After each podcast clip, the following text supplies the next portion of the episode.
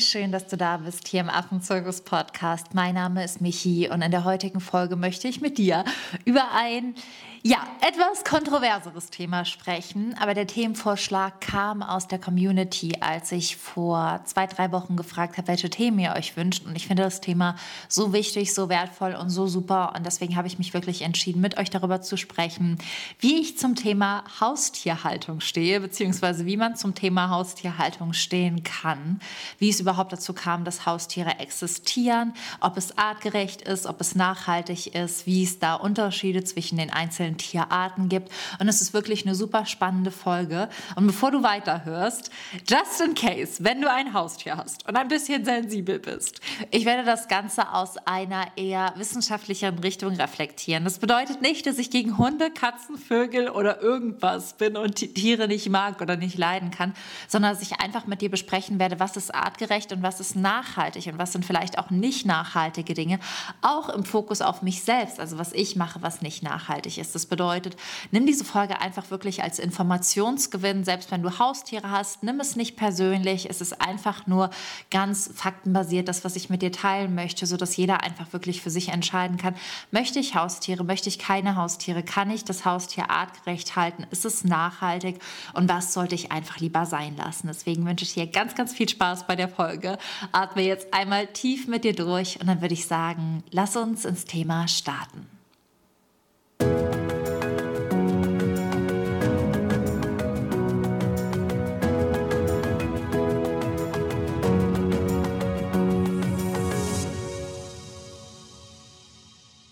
So, und bevor wir jetzt richtig tief reinstarten in die Argumentation, würde ich einmal gerne erstmal definieren, worüber wir überhaupt sprechen. Und im Deutschen wird das Haustier eben als ein Tier definiert, das im Haushalt gehalten werden kann oder wird. Und es gibt da natürlich verschiedene Ansichten. Es gibt die Ansicht, dass es Haustiere gibt. Es gibt aber auch die Ansicht, dass es überhaupt keine Haustiere gibt und diese Unterscheidung von Haus, Hof, Wildtieren auch menschengemacht ist, was natürlich auch bis zu einem gewissen Grad wahr ist. Denn manche Menschen vertreten einfach die Ansicht, dass alle Tiere in die Natur gehören und demjenigen, dem wirklich das Wohl der Tiere am Herzen liegt, dass dieser Mensch sie gar nicht zum eigenen Vergnügen einsperren würde. Denn wenn wir einen Hund oder eine Katze oder andere Haustiere haben, dann ist es ja nicht zum Wohl der Tiere oder nicht nur, sondern vor allen Dingen auch, weil wir was aus der Beziehung mit den Tieren ziehen. Das heißt, wir holen uns ja kein Tier ins Haus, was wir grundlegend ablehnen oder niemals bei uns haben möchten, sondern haben natürlich auch immer einen gewissen Eigennutzen von der Haltung.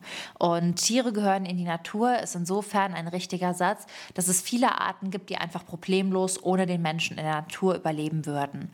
Allerdings ist es bei vielen domestizierten Arten mittlerweile so, dass die Tiere vom Menschen abhängig geworden sind und auch die Ressourcen, die in freier Wildbahn zur Verfügung sind, gar nicht mehr für alle Arten so in der Form reichen würden. Das bedeutet, dass insbesondere kleine Hundearten oder andere Tierarten, die einfach sehr vom Menschen gezüchtet wurden und auch in eine gewisse Art und Weise gezüchtet wurden, ohne uns Menschen gar nicht überleben leben würden. Das heißt, wenn ich jetzt meine Porky, ich habe ja auch einen Hund, einen kleinen Hund, 2,4 Kilo hat sie, stolze 2,4 Kilo, ähm, raussetzen würde und über Winter, wir haben jetzt gerade November, als ich die Folge aufnehme, ähm, den ganzen Winter draußen lassen würde, sie würde das nicht überleben. Ich glaube, Porky würde nichts da draußen fangen, vielleicht irgendwann an, an Mülleimer und Mülltonnen gehen, wenn sie super viel Hunger hat, aber spätestens beim ersten Schnee, dadurch, dass sie ja kein Fell, sondern Haare hat, ist es so, dass sie das nicht überleben würde. Das heißt, Porky ist an sich wirklich ein Hund. Wenn ich nach dem Prinzip gehe, alle Tiere gehören in die Natur, gibt es einfach gewisse Tierarten, die aussterben würden. Und darüber müssen wir uns einfach bei dieser Ansicht bewusst sein. Unter anderem kleinere Tiere, also kleinere Hunde beispielsweise, aber eben auch ganz, ganz viele Hoftiere, die in freier Wildbahn einfach nicht die Art von Platz und Ressourcen finden würden, die wir ihnen halt geben, beziehungsweise einfach in Konflikt und eine Überpopulation geraten würden und zu wenig Prädatoren haben. Das bedeutet, Dadurch, dass der Mensch schon sehr lange auf dieser Erde rumwütet und viel zu viel domestiziert hat und viel zu viele Einflüsse hat, gibt es einfach Tiere, die in freier Wildbahn nicht überleben würden, dadurch, dass sie zu abhängig vom Menschen geworden sind und auch Tiere tatsächlich, die mittlerweile das Zusammenleben genießen. Und deswegen ist es natürlich so, dass man nicht einfach nur die Frage stellen sollte, darf man Tiere halten, ja oder nein, sondern ich finde immer, jede Art aus mehreren Perspektiven betrachten sollte. Und die erste Perspektive ist, ist es artgerecht, beziehungsweise ist ist es mittlerweile artgerecht? Und die zweite Frage ist, ist es nachhaltig? Denn das eine schließt das andere nicht unbedingt ein, aber auch nicht aus. Und ich finde es super wichtig, immer aus beiden Perspektiven zu betrachten. Ganz einfach aus dem Grund, dass wir einfach mittlerweile wirklich uns für das Individuum interessieren sollten. Ist es für das Individuum gut gehalten zu werden? Kann ich diesem Tier gerecht werden? Aber natürlich auch, wie steht das Ganze im Konzept zu dem großen Ökosystem, in dem wir leben? Und ist es da überhaupt nachhaltig, noch mehr Tiere in die Welt zu setzen? Und deswegen habe ich mir an der Stelle einmal so eine Statistik rausgesucht mit den beliebtesten Haustieren Deutschlands. Das heißt, ich werde die gleich einmal mit dir der Reihe nach durchgehen und dir zu den verschiedenen Tieren Impulse geben. Und da ich mich mit Schlangen zum Beispiel nicht so gut auskenne, wirst du so zwischendurch einmal die Stimme von Marc, meinem Mann, hören, der ein bisschen gebildeter im Bereich der Schlangen oder auch Fische ist und euch da ein bisschen mehr Wissen mit auf den Weg geben kann, als ich das jetzt zum Beispiel.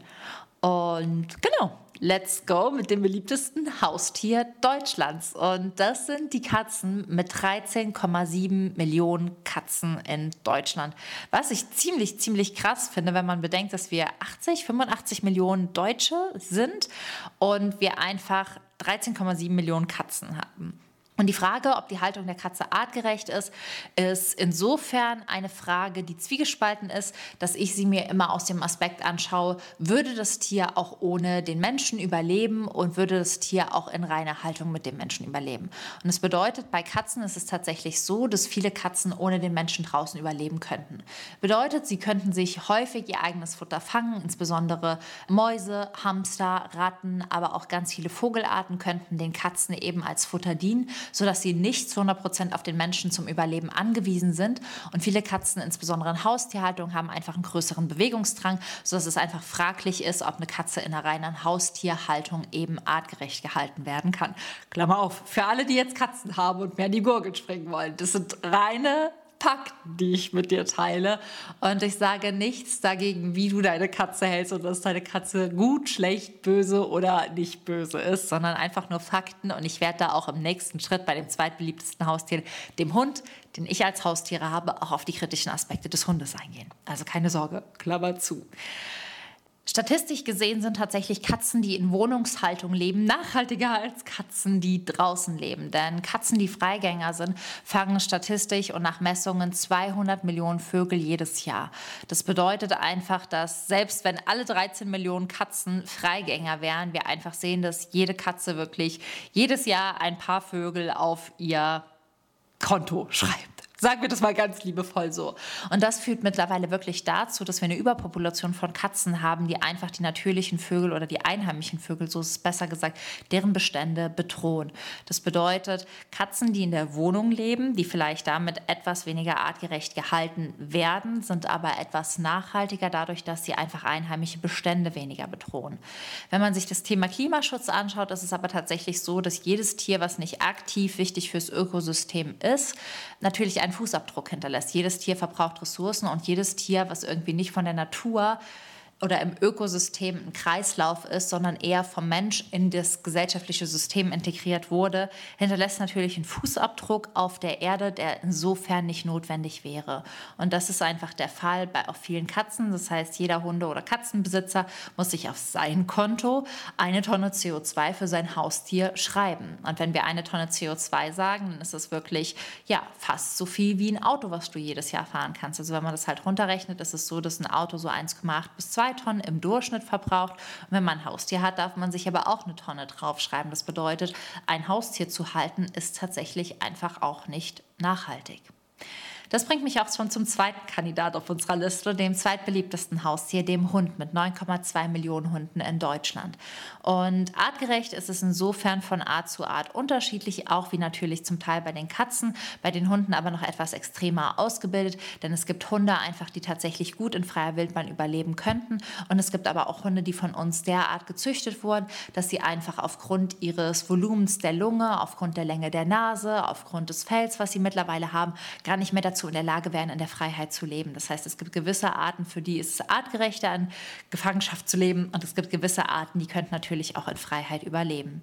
Im Aspekt ist es nachhaltig, müssen sich aber hier alle Hundebesitzerinnen und Besitzer, Klammer auf, inklusive mir, Klammer zu, auf die Fahne schreiben, dass natürlich jedes Tier, was wir in die Welt setzen, was nicht notwendig für den ökosystemischen Kreislauf ist, einfach ja, eine Belastung darstellt. Eine Mehrbelastung für die Ressourcen, die sind und damit auch eine Mehrbelastung an CO2. Und damit auch, wenn jeder sagt, ich habe nur ein Haustier, von 80 Millionen Deutschen wir trotzdem 80 Millionen Tonnen mehr CO2 haben, einfach weil das der Durchschnitt ist, den jedes Haustier durch sein Leben, durch sein Futter, durch die Ressourcen, die wir für die Tiere kaufen, durch das, die Produkte, die wir unserem Tier kaufen, verbraucht. Und das sollte man halt einfach wissen, dass die Haltung von Hunden vielleicht in gewissem Maße artgerecht sein kann, vor allem weil sie auch das Zusammenleben mit Menschen sehr stark genießen aber insofern einfach nicht nachhaltig ist.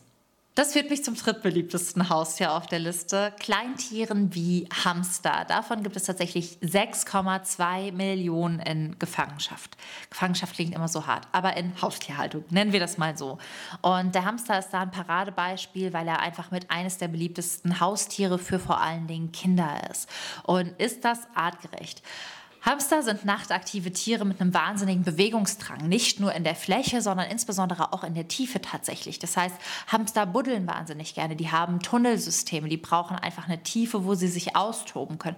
Und die meisten Hamsterkäfige, die wir einfach im Haustürshop kaufen können, haben irgendwie so einen Einstreu von maximal 10 cm Tiefe, wo der Hamster überhaupt nicht buddeln kann. Das heißt, er kann seinem natürlichen Verhalten nicht nachgehen. Er kann sich nicht natürlich irgendwie einnisten zum Schlafen. Er hat meistens keine Sandbäder. Meistens sind auch die Räder, die Hamster haben, viel zu klein, sodass die Tiere einfach Rückenprobleme bekommen, weil diese Standard-Hamsterräder, die irgendwie so einen Durchmesser von 10 cm haben, die sorgen einfach nicht dafür, dass es dem Tier vom Rücken, vom Kreislauf, von den Gelenken her gut geht. Zudem, dass einfach extremst viel vom Kleintierfutter, und da ist es noch schlimmer wirklich als bei Katzen und bei Hundefutter, extremst ungesund ist und durch diesen hohen Zuckeranteil zu einer überhöhten Art von Tumoren bei den Tieren führt. Das heißt, ist es artgerecht, Hamster in Gefangenschaft zu halten, wenn man sich natürlich immens damit befasst und Gehege baut, die wirklich vor allen Dingen auch nicht auf dem Boden stehen. Das ist auch eine Katastrophe für die Tiere wegen der Vibration.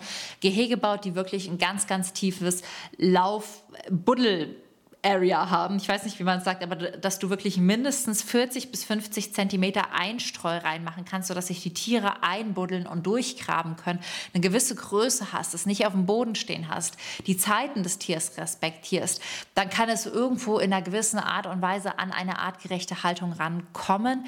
Nichtsdestotrotz ist es einfach natürlich schwierig, insbesondere weil man auch noch nicht nachgewiesen hat, inwiefern Hamster eben das Zusammenleben mit Tieren aktiv genießen. Es ist nachhaltig. Der Hamster hat natürlich einen kleineren CO2-Abdruck als unsere Katzen und Hunde. Das bedeutet, wenn man einen Hamster hat, lebt man auf seinem ja, CO2-Konto als Menschen etwas nachhaltiger als natürlich mit Katzen und Hunden und kann sich da einfach ein bisschen weniger auf das eigene CO2-Konto draufschreiben. Das heißt, je kleiner das Tier, nicht als Faustregel, aber meistens sind kleinere Tiere einfach vom CO2-Konsum etwas geringer. Bedeutet nicht, wenn du kleine Exoten einfliegst von irgendwo vom Schwarzmarkt, dass die nachhaltig nachhaltiger sind, aber wenn wir mal bei heimlichen Tieren bleiben, ist das oft der Fall. Das bringt mich zum viertbeliebtesten Tier, den Vögeln, insbesondere Wellensittichen mit 5,4 Millionen Tieren in Haustierhaltung. Und ich würde an der Stelle das Mikro einmal wirklich virtuell weiterreichen für die nächsten drei Plätze der beliebtesten Haustiere, einfach um dir da einen Einblick von jemandem geben zu lassen, der da wirklich ein bisschen mehr Ahnung als ich hat. Aber ich dachte, wenn ich jetzt schon eine Podcast-Folge zur Haustierhaltung mache, dann nehme ich einmal alle Tiere mit und äh, gebe einmal an Marc. Ja, hallo. Ja, auch ich darf mich hier noch ein bisschen einbringen und zwar mit den Tierarten, die in eine etwas exotischere Richtung gehen. Zum einen Vögel, zum anderen dann auch, wenn ich was zu Fischen sagen und danach ähm, zu Schlangen, was aber auch auf die meisten anderen Reptilien übertragbar ist. Und alle diese Tiere haben natürlich das Besondere, dass sie natürlich den exotischen Hang haben, oftmals wunderschön sind aufgrund ihrer Farbvielfalt. Aber hier liegt natürlich auch schon eins der großen Probleme, dadurch, dass sie so exotisch sind und nicht oder oftmals nicht hier in der Umgebung vorkommen, werden diese Tiere sehr häufig importiert, die Wege, wo diese Tiere herkommen, ob sie jetzt aus Nachzuchten stammen oder Wildfänge sind, sind oftmals gar nicht mehr so genau nachvollziehbar. Und insbesondere die Wildfänge sind natürlich, was die Nachhaltigkeit angeht, eine Katastrophe, weil das sind Tiere, die werden aus bestehenden Ökosystemen, oftmals natürlich aus extrem gefährdeten Tierbeständen entnommen.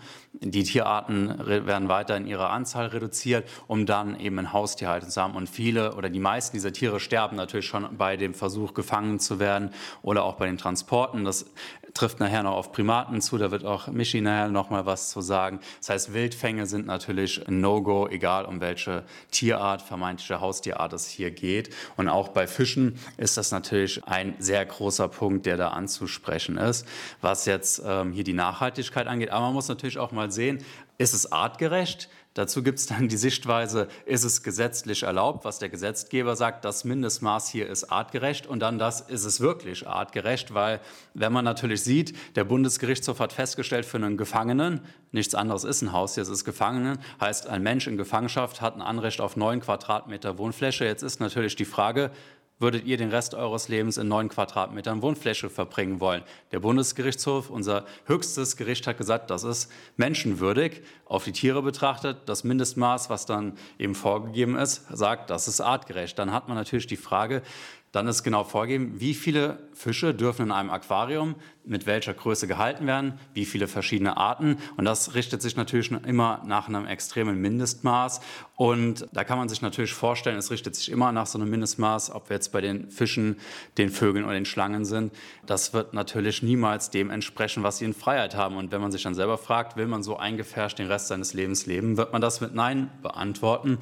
Und das gilt natürlich dann für die Fische, die oftmals in Haustierhaltung in viel zu kleinen Aquarien gehalten werden. Viele Fischarten vermehren sich extrem in Gefangenschaft, das heißt, die werden überbevölkert, sie haben immer weniger ähm, Platz. Und dann kommen wir auch zu dem Punkt, je exotischer die Tierart, desto schwieriger ist es, die zu halten. Man braucht für viele Tierarten extremes Fachwissen. Und das sich anzueignen, ist oftmals nicht einfach. Es wird nur bei extrem gefährdeten Tierarten verlangt, dass man da einen Sachkundenachweis erbringen muss. Aber bei zum Beispiel Aquarianern ist das hier nicht der Fall. Das heißt, man kann dann durch Unwissenheit diese Tiere einfach leichtfertig töten, in ihrer Gesundheit schädigen, weil man sie überbevölkert, weil man sie mit Arten zusammenhält, die sich nicht miteinander vertragen.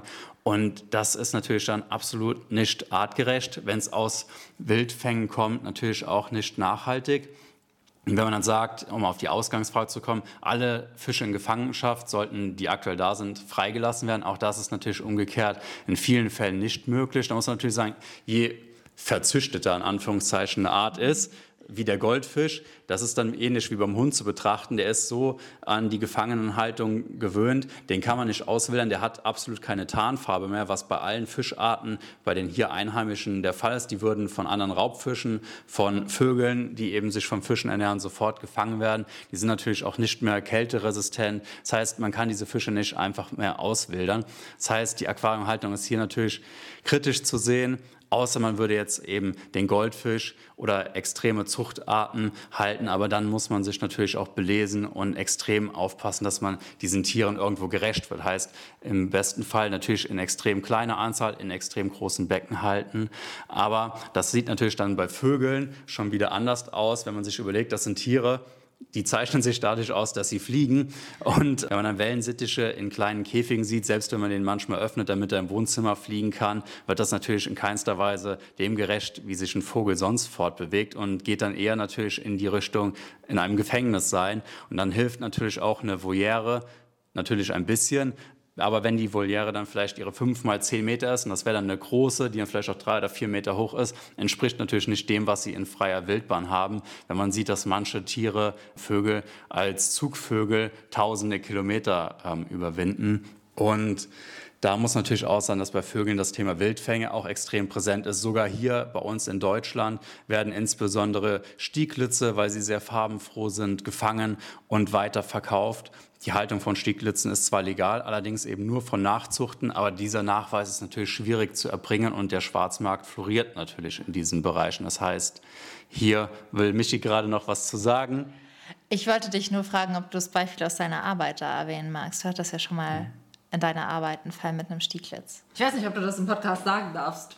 Achso, ja, ich hatte natürlich äh, bei der Kriminalpolizei in einem Fachkommissariat, war ich in Ermittlungen tätig im Bereich äh, Tier, Arten- und Umweltschutz und kann dann auch von einem dieser Fälle berichten, wo natürlich ein Täter auch überführt werden konnte.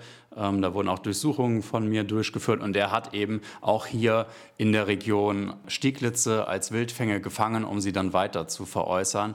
Das heißt, das ist ein ganz präsentes Thema, auch wenn natürlich viele, die dann vielleicht so Tiere halten, gerne die Augen davor verschließen oder vielleicht aus Unwissenheit auch gar nicht weiter nachfragen, wo kommt dieses Tier her? Ist das überhaupt ein einheimisches Tier? Das ist so bunt, das wird ja irgendeine Nachzucht sein.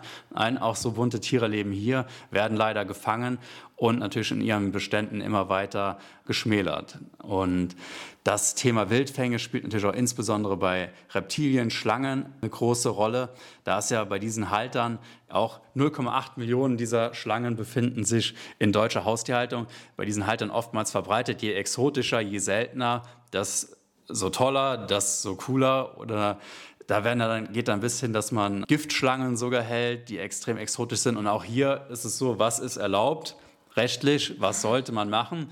In Deutschland ist eins oder eins der wenigen Länder, wo man tatsächlich Giftschlangen halten darf. In einigen Bundesländern, das geht dahin, dass man sogar Kobras halten darf. Und auch wenn natürlich hier wieder die Grenze ist, man darf nur Nachzuchten bei diesen gefeierten Arten haben, floriert hier der Schwarzmarkt. Die Artenschutzbehörden versuchen das natürlich bestmöglich zu kontrollieren, aber auch diesen Kontrollen ist natürlich irgendwo ein Riegel vorgehalten und wo nicht bekannt ist, dass so Tiere gehalten werden, kann natürlich auch nicht kontrolliert werden. Und da ist natürlich auch wieder die Frage, so eine Schlange kann ja extrem lang werden. Und wenn man das vergleicht, ist es oftmals so, dass per Gesetz erlaubt ist, diese Schlangen in Terrarien zu halten, die nicht mal so lang sind, wie dieses Tier selber wird. Dann wird gesagt, das ist eine Schlange, die klettert viel, dann muss das Terrarium höher als breit sein. Aber letztlich ist das natürlich ein Minimum von dem, wo es in freier Wildbahn sich bewegen würde.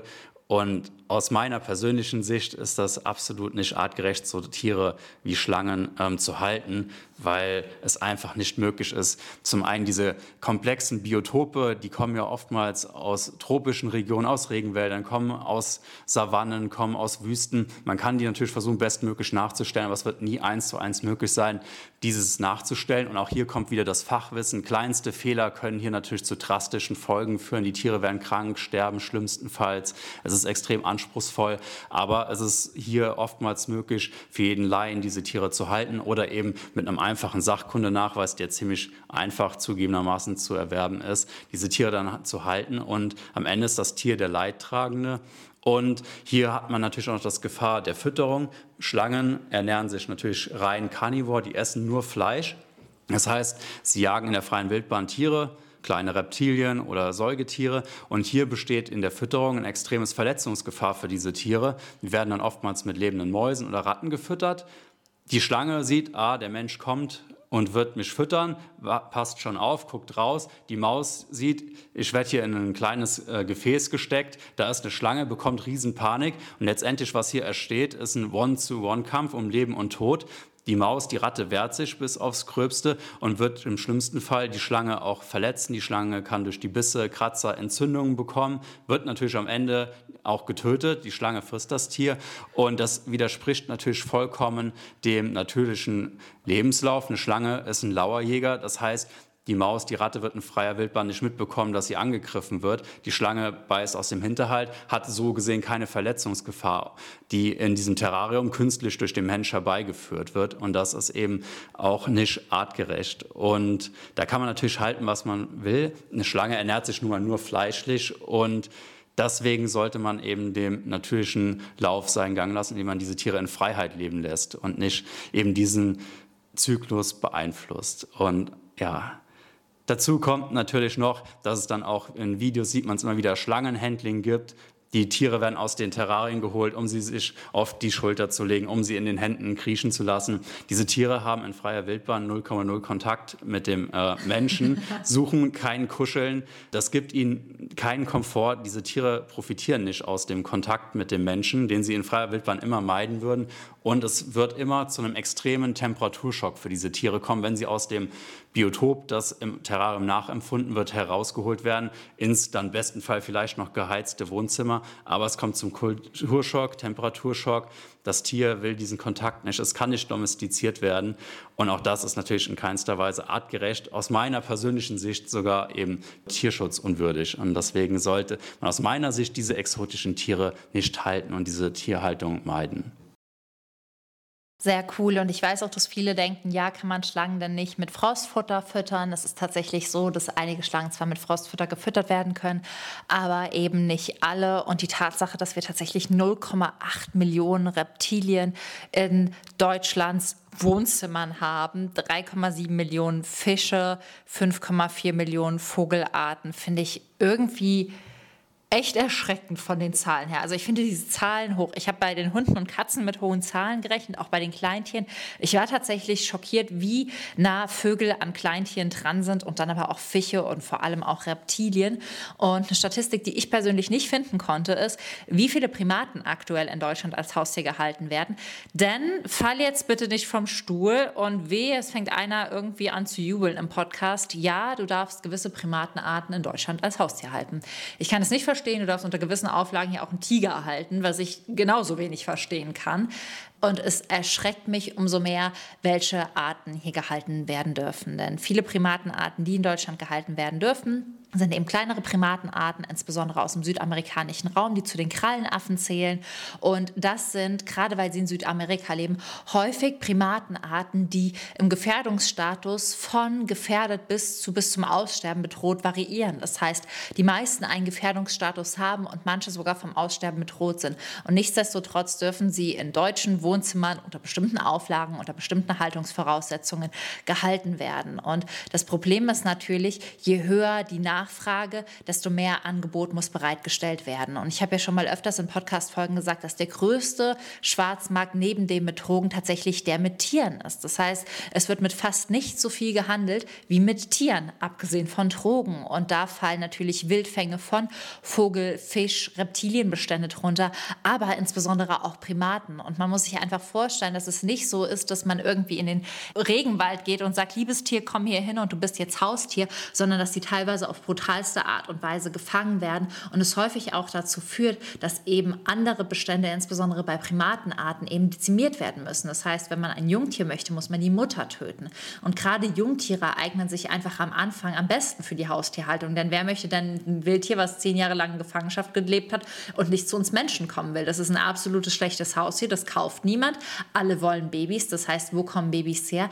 Ja, die kommen zu einem Teil aus Deutschlands Zuchten, aber man sollte sich auch immer wieder bewusst Bewusstsein, dass es Wildfänge gibt und dass es super schwierig, teilweise nachvollziehbar ist, insbesondere für emotionale und unerfahrene Käuferinnen und Käufer herauszufinden, wo dieses Tier herkommt. Und das ist wirklich erstmal der erste große Punkt, der vielleicht eher im Bereich Nachhaltigkeit ist, ist es nachhaltig, Primaten oder auch andere sehr stark exotische Tiere als Haustiere zu halten. Insofern eher schon mal nicht weil es einfach eine sehr hohe Anzahl an Wildfängen gibt unter den verschiedensten Arten. Und das ist natürlich einfach ein ganz, ganz großes Problem für die freilebenden Bestände im Aspekt der Nachhaltigkeit. Die Tiere kommen nicht aus Deutschland, die werden illegal hier eingeflogen. Es ist ein wahnsinnig großer Aufwand, es ist wahnsinnig gefährlich, es sorgt für viele tote Tiere auf dem Weg, aber auch während den Fängen. Und das ist einfach absolut nicht nachhaltig. Und das führt mich dann auch zu dem Punkt, ist es artgerecht? Und da würde ich gerne einer meiner liebsten Primatenarten anführen, von denen ich so schockiert bin, dass sie wir tatsächlich als Deutschland oder in Deutschland als Haustier halten dürfen. Und das ist der Listaffe. Und mit Listaffen habe ich tatsächlich auch schon gearbeitet, die eben aus Haustierhaltung gerettet wurden, einfach weil Menschen auch sehr schnell sehr überfordert von diesen Tieren sind. Und Listaffen haben diesen Namen, weil sie wie ein ähm, Musiker aussehen, wie ein Komponist, Franz Liszt, der so eine witzige Frisur hat. Und falls du nicht weißt, wie sie aussehen, kannst du super gerne einmal googeln. Und die haben eine ultra witzige Frisur. Sie sehen so cool aus. Ich bin so wahnsinnig begeistert von ihnen. Aber es ist eine Primatenart, die vom Aussterben bedroht ist. Die ist critically endangered laut der IUCN. Sie hat sinkende Bestände, der Lebensraum schrumpft weiter, sie ist unfassbar vielen Gefahren ausgeliefert und dennoch darf sie in Deutschland als Haustier gehalten werden. Und das, was ich daran in Bezug auf artgerechtes Halten sehr, sehr traurig, aber gleichzeitig sehr spannend finde, ist der Fakt, dass Listaffen in freier Wildbahn mit drei bis neun Tieren mindestens zehn Hektar Territorium haben. Falls du genauso schlechte Mathe warst wie ich, ein Fußballfeld hat 0,7 Hektar. Das heißt irgendwie ein Fußballfeld und noch ein Drittel Fußballfeld gleich ein Hektar. Das bedeutet irgendwie 15 Fußballfelder haben drei bis neun Tiere als Territorium. Drei bis neun Tiere. Sie klettern in circa 20 Meter Höhe. Das heißt, die sind nie auf dem Boden. Das sind arboreale Tiere, also baumbewohnende Tiere. Und die leben häufig in Bäumen von 20 Meter Höhe. Je nach Veterinäramt variiert die Haltung mit Mindestanforderungen.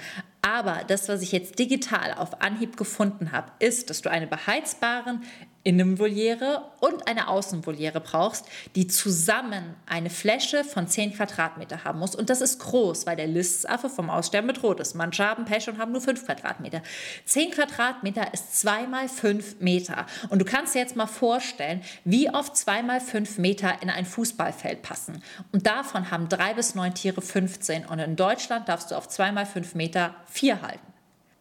Da ist für mich der Faktor Artgerechtigkeit einfach wahnsinnig schwierig. Selbst wenn wir sagen, wir halten einen gewissen Bestand der Tiere in Gefangenschaft, aus Argumenten wie Verhaltensforschung, aus Argumenten wie Zuchten, um wieder auszuwildern, je nachdem, wie weit das fortgeschritten ist, aus verschiedensten Bereichen ist diese Art von Haltung einfach fernab von Gut und Böse und fernab von dem, was diese Tiere brauchen. Ich habe diese Tiere springen sehen. Und wenn ich mir denke, zweimal fünf Meter und maximal zweieinhalb Meter hoch, dann können die sich da null ausleben. Und das ist wirklich das, was mich halt einfach schockiert. Und das ist auch das, was ich einfach immer wieder zu Menschen sage. Natürlich ein Anteil in mir, mein inneres dreijähriges Kind, was immer einen Affen haben wollte, denkt sich auch, ja, aber irgendwie könnte ich es dem Tier ja recht machen. Aber jeder Mensch mit einem gesunden Menschenverstand muss sich wirklich mal bewusst machen, dieses Tier hat einfach 10 Hektar in freier Wildbahn und wir geben ihm 10 Quadratmeter. Und da kommt wieder dieser Punkt, den Marc eben angeführt hat. Ja, für einen Gefangenen sind 9 Quadratmeter menschenwürdig, aber wer würde denn sein Leben gerne in menschenwürdigen Situationen leben?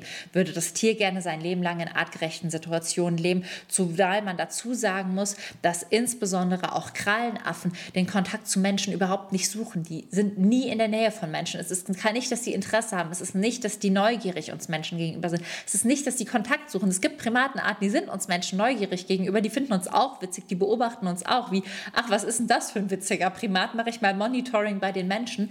Die Krallenaffen zählen nicht dazu. Und dementsprechend ist es einfach so, dass ich wahnsinnig schockiert und auch traurig darüber bin, dass einfach gewisse Primatenarten in Deutschland gehalten werden dürfen und bin da einfach auch der Auffassung, es ist nicht nachhaltig, weil die Primatenarten, die gehalten werden könnten, die sollten, wenn überhaupt, wenn wir Tiere und Bestände hier in Gefangenschaft haben, ganz anders genutzt und verwendet werden. Und zwar darum, dass die Bestände, die in Gefangenschaft leben, in wirklich große, artgerechtere Gehege kommen, um dann eben Verhaltensforschung machen können. Nicht im Sinne von, wir, wir legen den drei Nüsse hin und gucken, wie viel die essen, sondern wie paaren die sich, wie verhalten die sich, was verbessert denen ihre Bedingungen. Gibt es wirklich die Möglichkeit, tatsächlich in Gefangenschaft Zuchten zu haben, die wieder ausgewildert werden können? Dass diese Gefangenschaft der Tiere aktiv zur Wiederausforschung der Bestände genutzt wird und nicht zur Bespaßung der Menschen. Das wäre für mich so der einzigst denkbare Grund, das überhaupt zu machen und zu tun. Und das führt mich auch eben zu der Gesamtkonklusion dieser Folge, die auf jeden Fall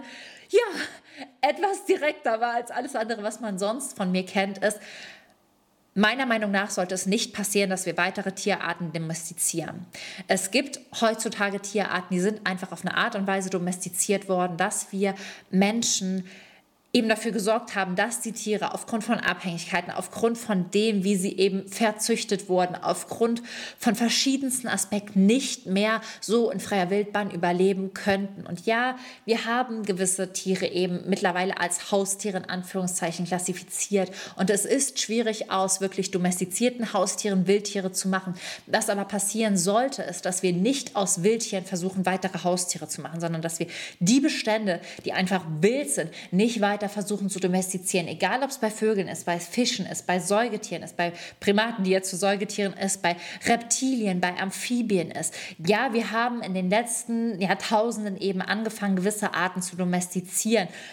Sei das gut, sei das schlecht, es ist, wie es ist. Aber ich finde, wir sollten daraus lernen und nicht weitere Primatenarten, Vogelarten, Fischarten, Reptilienarten, Amphibienarten wirklich weiterhin domestizieren und aus ihnen Haustiere machen, denn sie sind es nicht. Tiere waren nur Tiere und diese Klassifizierung ist entstanden. Und ja, es gibt heutzutage gewisse Abhängigkeiten, aber wir sollten diese nicht vergrößern, denn wir Menschen sind nicht über diesem Ökosystem und sollten alles und jeden von uns abhängig machen oder noch abhängiger machen, sondern wir sollten wieder eine Stufe runterkommen, uns auf eine Stufe mit den Tieren setzen. Und ich hoffe, dass dir diese Folge einfach geholfen hat, wirklich gute und wichtige Entscheidungen für dich zu treffen. Ich bin nicht gegen die Haustierhaltung. Wie gesagt, ich habe selbst einen Hund und ich weiß, dass das auf mein Klimakonto nicht positiv einzahlt, dass ich meine kleine Porky herumstreunern habe. Und ich bin auch nicht der perfekte Mensch, nicht der perfekte Klimaschützer, nicht der perfekte Tierschützer.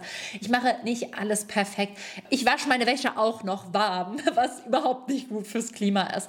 Aber ich hoffe, dass die Folge dir einfach geholfen hat, einen bewussteren Umgang, insbesondere mit anderen Arten und Spezies zu finden und nicht wirklich bewusst für oder gegen die gewisse Haltung von Tieren zu entscheiden und auch bewusst zu entscheiden, worauf lege ich wenn meinen Fokus. Und wie gesagt, ich liebe Katzen, ich liebe Hunde, ich liebe Fische, Vögel, alle möglichen Tiere. Ich denke einfach nur, dass wir diese Liebe nicht nur im Sinne unserer eigenen Bedürfnisse umsetzen sollten, sondern vor allem auch im Bedürfnis der Tiere. Ich hoffe, dass dir die Folge gefallen hat. Ich hoffe, dass sie informativ für dich war. Und wenn sie dir gefallen hat, dann lass mir super gerne eine 5-Sterne-Bewertung auf iTunes. Da freue ich mich riesig drüber. Ähm, es unterstützt mich und mein Team total. Und es ist ja macht einfach wirklich einen Unterschied für uns. Es ist eine kleine Form der Wertschätzung für, für die Energie, Liebe und Zeit, die wir immer in diesen Podcast investieren. Und wir freuen uns einfach darüber und schauen im Team auch immer jede neue Bewertung ein und danken wirklich jedem, der mittlerweile über 50 Bewertungen, die dabei ist. Wirklich von ganzem, ganzem Herzen danke. Und dann sehen wir uns nächste Woche wieder, dann mit einer etwas positiveren Folge in Anführungszeichen. Ich freue mich auf jeden Fall, Zeit mit dir verbringen zu können. Wünsche dir eine wundervolle Woche. Keep yourself wild und alles, alles Liebe. Deine Michi.